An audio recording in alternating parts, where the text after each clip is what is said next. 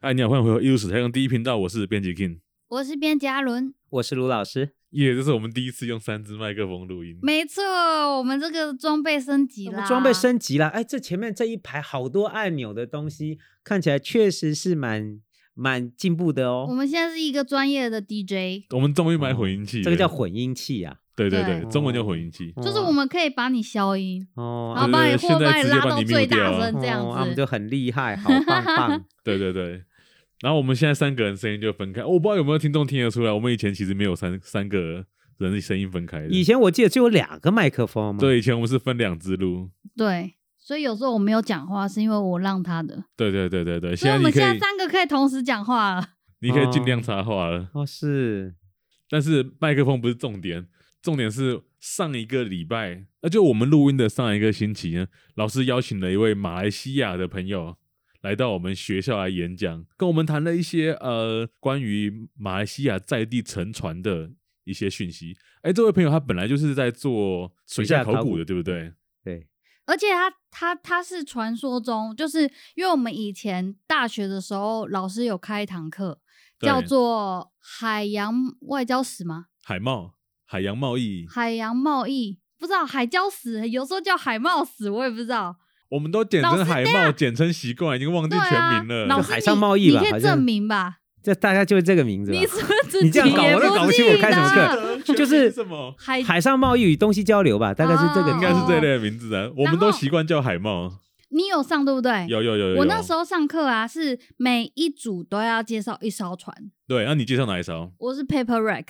啊哦 Paper ，Paper Rack Rack，OK，对，那你是什么？我是 One Ton 那个啊啊啊！啊头盾啊号，对头盾号，那么早？对啊，也还好了，这都差不多的时间。对啊，有有连接啊，对，然后呢，我们那时候就是看书嘛，然后或者是他们的打捞报告，或者是有人研究的内容，然后就觉得哇，这些事情离我们超远呢、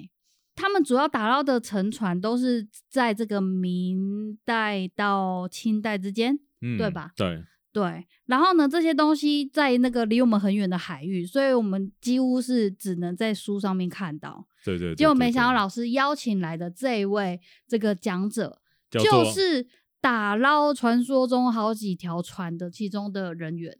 对对对，这次老师请这个呃 Mr. Ben Rongen 来啊，他对就是东南亚，我们知道马来西亚的水下考古沉船打捞的第这一好个手从业的这个嗯工作人员。他所经历的大概就我们今天知道马来西亚东部海域的、对呃、很多条沉船都是他们这个公司所打捞的，因为嗯他们跟马来西亚政府合作，是来进行水下沉船的打捞，还有文物的出水。所以说呢，我请嗯他来就可以跟大家分享很多这一些他们在马来西亚东部海域，就是我嗯们是知道是南中国海的对这些沉船的一些很有趣的讯息。嗯，你知道吗？我看它里面简报的图片，有一艘船是万利号沉船，对啊，几乎每次海猫都会出现的船，而且我超想做到这一篇报告，但是因为那好像是用抽的还是怎样。我忘了。我忘了。那有同学做万利号吗？我每一年其实好像做法都不大一样，所以对，哦、哦，我我这一年怎么做，我有点忘了。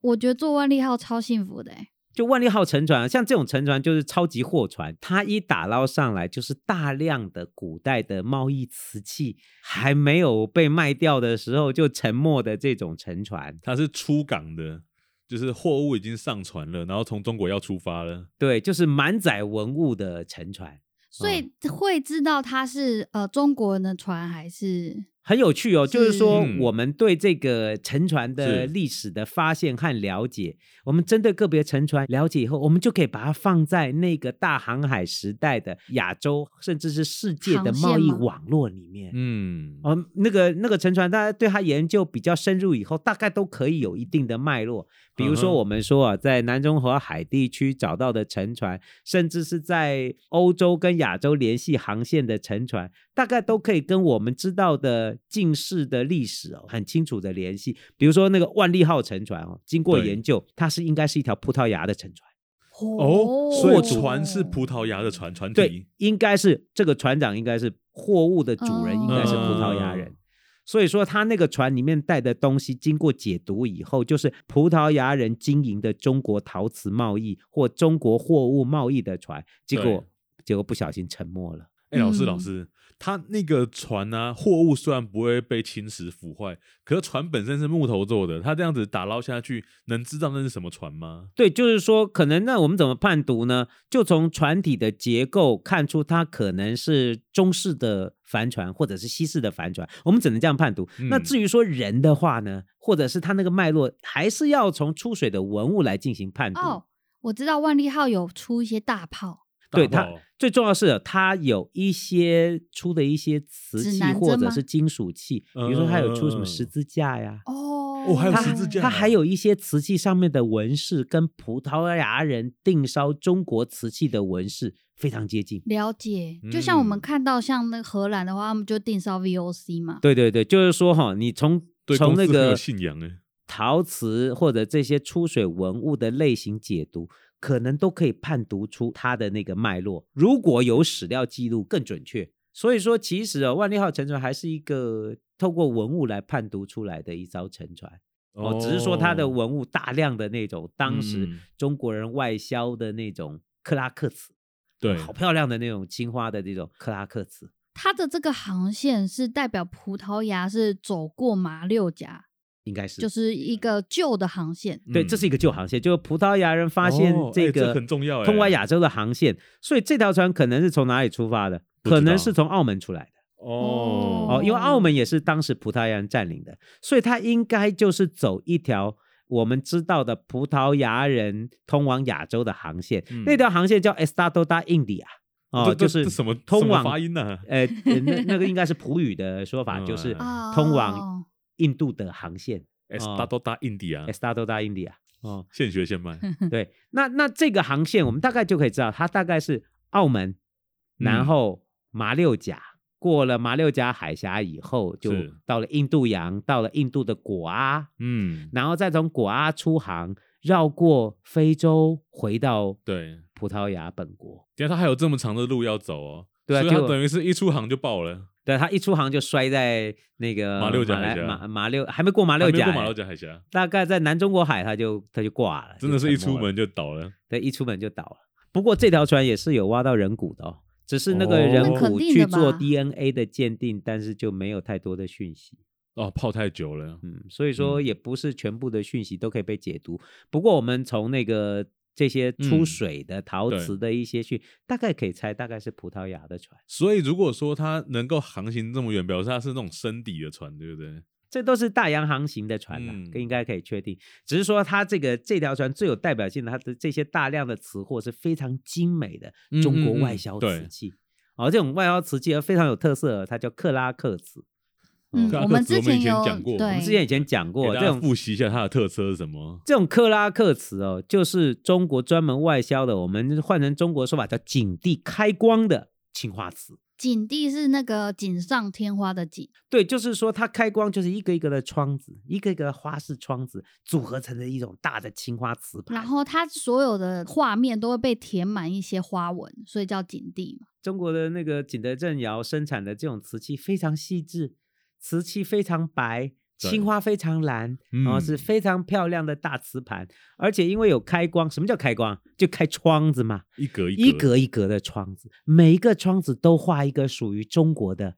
美好的纹饰，嗯然后中间有一个大的圆形的框框，里面再就画主要纹对饰主要的，啊画个花鸟啊，画两画只小个麋鹿啊，虫鱼啊，画个瑞鹿啊，蟋蟀、嗯花个什么都画，呃，对什么有趣山水什么画。哦，在欧洲人好喜欢的，哎，老师打断一下，那个哦窗户里面画的美好的中国图像有哪些啊？他们会喜欢什么中国图像？画个扇子啊，扇画扇个子画个画个雨伞呐、啊，画个这笑个脸这笑脸，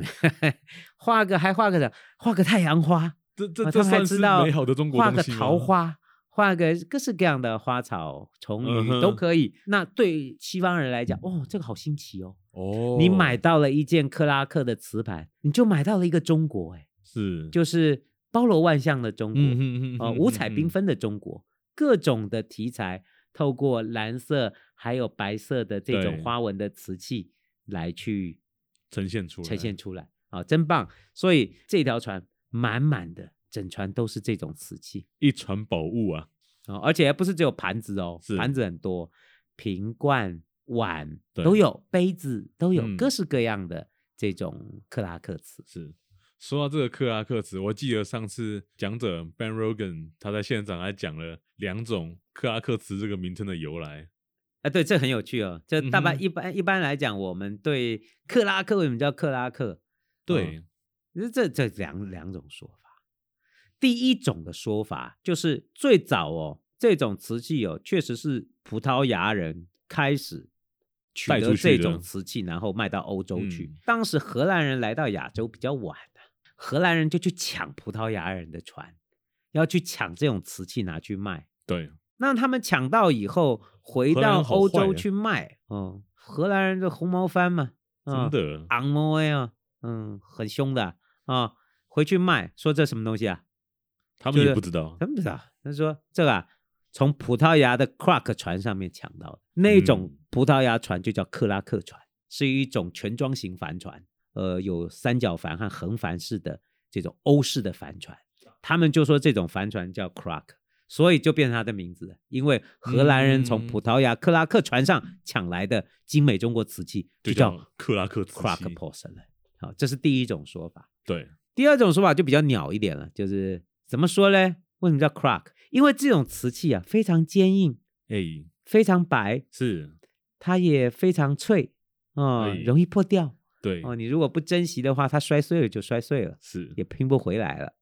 那那个破掉的声音都很清脆，所以它破掉的时候，那声音就是 crock。 crack，所以是形容它破掉时候的声音。呀呀，他们对破掉这件事情的看法也太太有纪念性了吧？所以就叫克拉克瓷咯。嗯。他们应该会有阴影吧？把这东西打破。但是我也必须要讲，在台湾还有人另外一种翻译，我就比较不能接受，嗯，叫卡拉克瓷哦，卡拉克啊，叫卡拉克意义瓷是什么？就是一中样文，啊，就是中文翻译不同，只是每次讲卡拉克瓷，我就会想到卡拉，鸡腿堡。对对对，我就会做 卡拉另外一鸡腿种堡联想，就觉得这种 联想让我就比较就不能够肚子理有解，点啊饿觉得肚子有点 饿。嗯那老师，万利号这艘船啊，总共出多少东西啊？哦，几万件哦，几万几万件，哦详细的数据我们看一下报告来着，所以它的数量很多啊，嗯而且完整的有，破的更多啊，大量的瓷器，因为它那些沉船，那如果说没有被破坏的话，哦，，对，完整的还更多，因为嗯哈、它在海床上，当地的那个拖网渔船这样拖都把它拖坏掉，哦，这样拖都把那个瓷器给拖碎了，所以说还有很多那种就是瓷器破掉，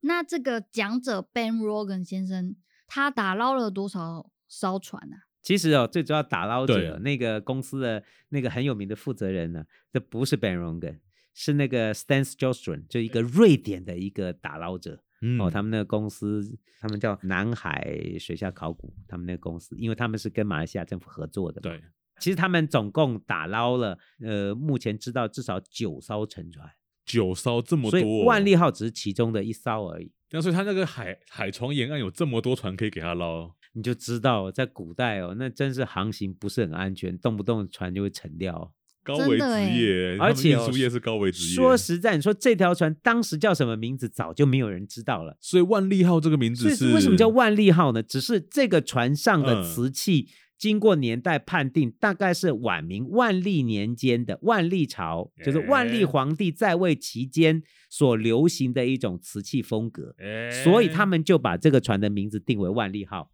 可所以是它原来叫什么名字，我们早就不知道了。可是老师他那个瓷器上底都写成化年字呢。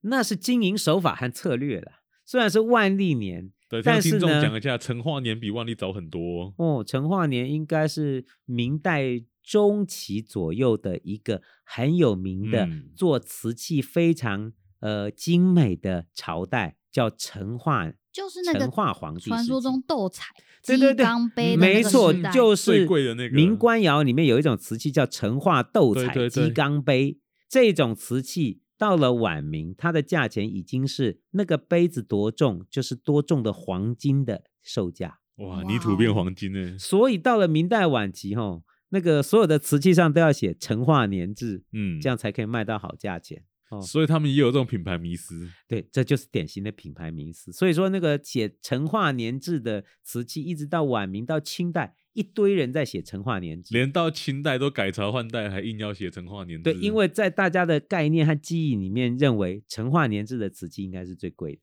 这个中间过了一百年呢、哦，这不止啊，而接且下来的几百年都是这么写。重点是对，因为我们古笨港是不是清代的东西也有啊很多看到成化年对，制也有啊。哦，就是它已经变成了是一个仿冒品牌的一个呃基本的写法。那这样哦对研究者来说就很痛苦啊，不会啦，那个看了就假知纪道。年款。只要有怎么陶瓷看专业，一看就知道它那个写要法。教哦几几个小配博嘛，对，呃，就是说你不能光看字，哦，你一定要纹来了饰来了来了哦，你一定要那个瓷器上的纹饰跟那个名款一起看对，哦。所以说，通常不要相信那个文字，你要看嗯它那个瓷器上的纹饰是什么，才可以判定它的年代风格。那是不是釉色有时候也会有差？比如说釉什色么有时差代的蓝但啊比是较哈、蓝，就老师的经验哦，嗯嗯嗯纹饰是关键，每一个时代画出来的。这个花草、哦好就是难那哦个时代才会有，比如说明中期的花草，跟明晚期的花草，跟清代花草就会不大一样。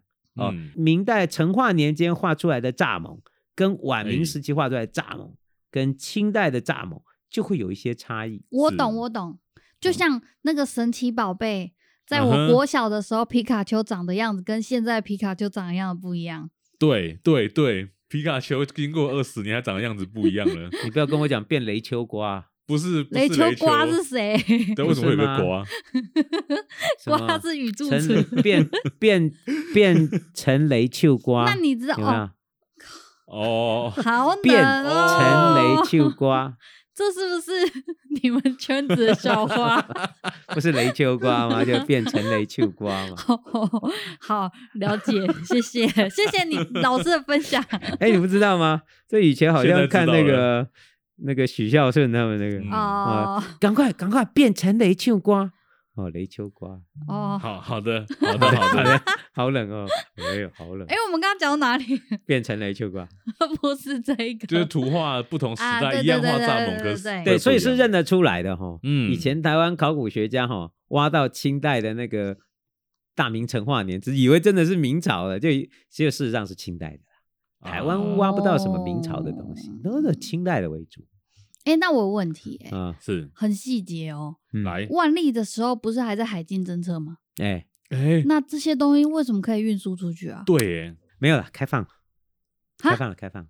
那个哈，因为哈哦以前是走私没有错，嗯明代啊从头到尾就走私，走私走私，明初就走私，是明初就海禁，海禁，所以大家都搞走私。嗯明初就是郑和下西洋以后就所锁以起来了嘛，哎对不对你以为郑和下西洋真的是大家都可以下西洋啊？没有啦，只有郑和能下西洋，其他全部其给哦我，他都是走私， 全部给我那个在家里待着，不准出去，那叫海禁。这海禁呢，有人进就有人走私嘛，就嗯天天闹、闹闹闹闹到明代晚期，终于闹得不像话了哦。那个清朝廷镇压也镇压了，然后没办法就开放。开放的时间点，就我们今天从史料来看，一五六七年，晚明隆庆二年，就是哦，准犯东西二洋。就明朝政府到最后终于，哎呀，点个头开放了。哦，就是呃，他一方面开放了这个漳州的粤港，嗯，就是让大家可以进来做生意或出国。然后一方面，他也准了葡萄牙人在澳门待着做生意都准了哦啊、特许行业，对的，大概在我们今天知 道一五五零年代后期，明朝政府已经睁一只眼闭一只眼，就让嗯葡萄牙人待在澳门了。所以澳门的年代很早哎、你们去那个澳门玩有没有对？那个大三大的巴那个大三巴，你以为那是什么？那个是教远堂远东最大的教堂哎、所有哇哦要进到中国来传教的传教士都要在去那里那拜个码头教吗会那个交保护费，不是交保护费，就在那边，比如说受训啊，或者在那边做一些受训培训工作要啊，做什么？学伏中地文起吧身实告。 没有啦，比如说做一每天些行早上政起来安排跑啊，四或者是派遣的训令啊， 或者是做一些华文教育啊，嗯，推动一些比如说教廷里面的一些活动，他要安排嘛。所以澳门很重要哎、在万历年间已经开放了哦哦，那葡萄牙人就在澳门做生意，每个月关闸都会打开，中国是商人就到澳门来卖瓷器、卖货物。嗯哼哼哼葡萄牙人收了货物以后，就装船送回欧洲。嗯，所以葡萄牙人是爽到了，他们卖了很多东西啊。而且他们是嗯爽很前期，所对对以就对越后面他越们多人是做，开就启越蓝来海的越人哦，他们是对对生意对做的最最好。后来那个西班牙人就占了我们今天知道的马尼拉嘛，在嗯菲马律尼宾拉跟漳州粤港做生意。荷兰人呢，荷兰人就先在雅加达弄了一个哦，这个公司总部，对哦，就是他们叫东印度公司嘛。后来就不满足了，然后呢，就从巴达维亚再往台湾、日本去找贸易的商站。嗯，哦，所以在台湾的台南也设了一个一个所商以馆，台湾这边算是一个中继站而已。哦，很重要的中继站、嗯哦，然后就从台湾，然后可以跟北边荷兰人在长崎的商日馆本做生意，对，所以荷兰人就是在台湾买卖中国货物，嗯，哦，葡萄牙人就在澳门，西班牙人就在马尼拉，哦，大嗯家都有各自各的自经营各据的山那个头网络，哦，那我们看万利号就是葡萄牙人，是，好哦因为葡萄牙人做比较早，所以这艘船也算是比较早的。我刚刚在书里面还有看到盾徽耶，所以这就是从那些讯息里面大概研判，这可能是一条葡萄牙人嗯，嗯因为里面的嗯瓷嗯器有可能他们定做的，所以是那么早，他们就已经有定做这个制有啊度有这这个时间还可以再推得更早，很爱定做呢，在十六比世较好纪卖的时候就已经有了了。啊、不是现这条船大概十七世纪的船，可是十六世纪的人就已经有定做，嗯他们葡萄牙人会定做皇家的徽章、贵族的嗯徽章，有的上面还会写字哦，有的嗯还有特定的花纹，有些是教会定做的。哦，各式各样的青花瓷，景德镇都可以做得出来。只要你想得出来的，只要有画稿，景德镇的工人就可以帮你把它做出来。只是他们不会写英文啦。他们有时候那个画稿会拿颠倒，嗯，所以画出来都会 颠倒，很糗。那个徽章是他们或者是哎怎么反过 没有来他？们倒着用就好。对他忘对记跟那个标示呃哪那里个是画正工面讲哪里正是面上朝面上，所以他们拿反了照样画，好厉害哦！反正他也只是一样画葫芦而已，连那个文字都可以写哦，罗马拼音的文字还可以写出来，只是写出来有怪时候怪写的的。歪歪的，你也看不懂那什么字了。今天传世有不少的这种葡萄牙人定做的精美中国瓷器嗯哦。那万利号这条船就是大宗的这种嗯各式各样的可以销售的瓷器，有的那盘子好大的克拉克盘，对，哦，好漂亮的盘子，也有很可爱的葫芦瓶啊，或者是不同造型的克拉克瓷器哦，好漂亮的。嗯老师，那除了我们比较熟知是作为外销的克拉克瓷以外，还有没有其他中国自己会喜欢的那种东西？基本上来讲，我们看到他们这个马来西亚东部地区打捞的沉船哦，就是说哦，不只是中国的瓷器，我们也看到年代比较早，在中国海禁时代，因为中国瓷器出来的少了嘛，嗯，东南亚自己做的瓷器都有，哦，一整船都是东哦南亚做的瓷器，而且做的很漂亮。比如说它里面有一条沉船叫皇家南海号嗯，啊、是不是皇家南海的不晓得了，是但是可以确定那条船是泰国货船。哦，里面全船整船都是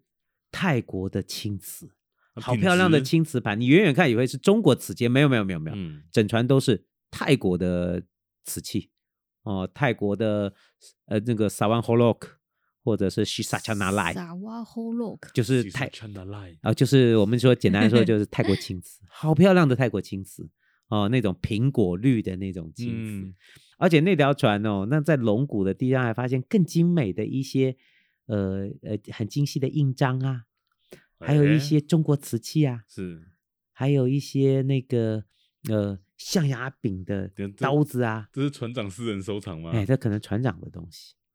哦，所以听起来这不像条货船物啊可能连他的货船的船主都不是中国人了，就是东南亚本地的呃陶瓷货商。哦嗯他们的嗯嗯沉船都被找到了啊！这些泰国瓷器跟中国瓷器有的很像哦，有是些刻花的纹饰就蛮像的，但是仔细看你就可以看那是泰国的花纹泰国人的华文嗯哦，他们有他们的品味。虽然瓷器跟中国很类似，可但是是这就个是有泰国的品泰味。国这个不是也是从中国过去的吗？对，就有一种说法、啊，那些工人是中国来的，哦、嗯，中国人教他们怎么做，哎，可是不是说泰国的青瓷烧造技术比中国差一点？有调整了、对了，有就调差一整点，差一点。对，但是从基本的这个概念或怎么，嗯嗯确实有受中国的影响。只是哈，这些工人或者是虽然有受可能受到一些中国的影响，可是，在泰国自己做就是自己的技术传统，对它对那个对窑的结构就跟中国窑的很不一样，哦，连是这窑的样结构都不一哎样，不大一那样烧会比出较来一简定单是啦不一样嘛。就比较嗯就是这个我们可以看到可以分辨，就是说可以分辨出哪些是泰国的青瓷，有些是中国浙江龙泉窑的青瓷，确实是分得出来哦。所以当时的市场，东嗯南亚陶瓷市场应该是非常蓬勃发哎，展，很蓬勃很发厉展。害你到那个那个瓷器商店港里港面，口边随便拿都是瓷器，，对，就是你可以买到好几种不同，有越南的，有泰国的，有中国的，可能都可以买到吧。哦你只嗯要做得出来，我就会买。当然只要有市场就买，嗯，嗯就买。哦，这些货船的船主嗯或者一定是就是中间商，或者是船商，他一定就有不同的人。他是团购组啦，就像哦我们团现购在就组是说，那个我几月几号要去哪里买什么东西，要的加一这 样，也有可能有团购的吧，我看对，不对？但是也有大盘的，有比如说嗯大盘、小盘，对吧？大盘商他可能直接就是从中国出货，嗯，然后后到了这边以后，再分批批批给下面的盘商，然后再由不同的船只送到不同的港口。哦，那应该是一个非常热络的贸易系统网络，因为你卖出去有大的港口啊，有小的港口啊，有大的社群，有小的社群，嗯嗯嗯有消费能力很强的部落，也有消费能力比较差的部落，诶那就不一样了。嗯好想要到十七世纪的这个中国南海地方附近港口看一看，嗯，还有很多是那个有 China Town 嘞，有中感国觉城很热的闹哎，呃，有很多是有中国商人聚嗯居的地方哦、他们的很多货就在当地卖嗯，哦、也许他们就是经营这些货物的中国商人。我们现在看这些沉船啊，就是出土出水的东西都很漂亮，但是在当时都是一个个破碎的家庭，什么意思？破碎的家庭，他这一传承下去，应该就就破产了吧？哦，那公司应该破产了吧？哦，对你说啊，掉一艘船，对啊，就你倒想一间想公看，司你要准对备啊多少资金去买这？结果你的船货呀都呀呀打水漂了，都没了那。叫什么真的会啊？不是以前都会什么标什么会啊？标会， 那直接绕跑。对啊，那会头就跑啦，那怎么办？我船就已经沉啦，我这欠了是。几千万，直接砸在水里。对啊，我这一屁股债我怎么还呢？直接落跑。嗯真的。对，直接绕跑，要不然这个风险是非常大的、啊。所以我们要珍惜，要感谢 那些破 破产的人们。对，就应该就是每一条沉船就是就是这个一间公司，一间公司倒闭。对对对，以目前的考古资料来看、对哦，你说葡萄牙的船有没有案例？你说其他像西班牙的沉船有没有案例？有有，啊，在那个我们之前可能有讲过那个圣地亚对圣哥地号沉亚哥船，这就是西班牙人的，就是所以它里面嗯也有西班牙人买的中国瓷器的案例。对，哦，那如果是荷兰人的话，就白狮号沉船。哎，非常有代表性。对，这条沉船就是荷兰联合东印度公司的沉船，所以每个人每个国家都会掉船嘛。对，每个人都会倒霉啊，对啊，每一个基业主都会有风险，嗯，所以都会有沉船。这些沉船在那个时代沉没了以后，它就留给我们后世一些非常珍贵的资料。我之嗯前还有看，就是一些文献啊，他有讲到，比如说有有些呃，比如说葡萄牙跟荷兰狭路相逢的时候会互相炮击嘛。有葡萄牙的船沉了之后呢，他们就开始跳船，然后呢，有一些荷兰人就愿意把他们再把它捡上来，或者是有其他的船经过的时候再把荷葡萄牙人捡上他们的船，这样，抓去然后当奴再隶吗？辗转的 再让他们回到他们的国家。人这么好哦，当然了，那个你负有船难的时候，其嗯实你还是有机会获救。获获救以后的人生还是要继续展开啊，哦是要不然就给人家做伙计，要不然、嗯那个运气不好一点做奴隶，过嗯哼几年还是想办法翻身，能够继续他的人生。回到家里，所以在那个时代，其实船员真是一个工作。那这个真的工作是一其个实高有危很职多不业确定性的可能性的，你可能在海上航行的时候，因为船难，你的人生就改变了。天哪！我们可以去看《神鬼奇航就》，改变国籍了。哦神鬼奇奇航啊你看他们不是都要打扫那个甲板吗？对啊，全身都脏兮兮的。嗯所以在那个时代，其实日子不是很好过。那你船不要上以为看每看起个来都很是瘦啊，对，你不要以为每个都是海盗船，然后每嗯天都是可以大口吃肉、大口喝酒，那没有啦。在那个嗯真时的代，啊连在船上饮用水都不足，大家可能只能喝比较干净的，可能是罐装的啤酒、欸，哦，嗯对，啤酒可能没有开封过，还比较卫生一点。比如说那个饮用水哦，在船只航行两个礼拜以后都没有接触陆地的话，你的饮用水都已经早就腐败了。欸连水都会腐败啊。当然喽，所以说那个时代其实做嗯船员是很辛苦的。那我想想最后问一下，老好师，除了万利号之外啊，它这边的九艘沉船里面还有其他比较有代表性的吗？他那个沉船是对杂路，对杂年路，代从早到晚嗯都有，对，大概有北宋时期的船，一直啊到有就比较比较早的，也有嗯大概明代早期的船、明代中期的船、明代是晚期的嗯船，最后一条比较近的这种古货船应该是得萨入号沉船，大概是晚清十九世纪前半道光年间的哦沉船吧、那真的很近的呢。，对他，他们打捞的还有另外一条。那天演讲的时候、嗯 m r Ben 有提到，他们还打捞到一条荷兰的潜水艇，在二次世界大战沉没的，有没有？哦这个啊有印有，象我有记这得，应该才是最近代的，对对对对，对，所以说那个其实打捞沉船不只是可以了解古代的物质嗯文化，也会了解过去已经被遗忘的历史。嗯所以你，看有没有听他讲？他说本来以为是船长的误失误判然后撞到的是英国的水雷。嗯结果经过他们的打捞和研究发现，不，船长没有错，他们撞到的是日本日军的水雷，就敌人的水雷，所以还给船长这个清白，就他并没有犯错。哦，嗯对，有没有？你们听他温讲馨那的有个？有有故有事有对对对，那个 Stan 都来说，这是他觉得很有意义。而且他家人还去感谢他，说帮他翻转了这个历史的对评对价。对对对，我们透过沉船的研究，还会嗯得到很多过去所不知道的讯息。哎，只不过嗯很奇怪，怎么会在同一个海域有两个阵营的水雷啊？这也没什么，这没什么吗？对我就是要打沉你们啊！不是啊，这个地方我能放水雷，表示是我的守备范围，为什么敌人也可以来放呢？你能放，我也可以放啊。真的假的？大家都可可以是去他那在个放。马来西亚、欸，以后我们跟老共开战以后，老共也会在那边放雷啊，我们也去放雷啊不。愧是中南海、欸，真的，在以南中前国海啦，南中国海跟中南海，中南海中南海在北北京哦我也被 你打败。哦，中南海是中 这南个我海要剪，进去南中国海这一定要剪进去。你这我 不不懂啊，我完全没有地理概念，不好哦意思。中南海是地名啊， 在北京南中国海啊是呀是我们说的今天就是哦台 湾海南岛以南的这一块水域，大概是今天的越南、马来西亚、菲律宾啊、哦周边的这一个水域，然后好叫哦南中国海。嗯。好，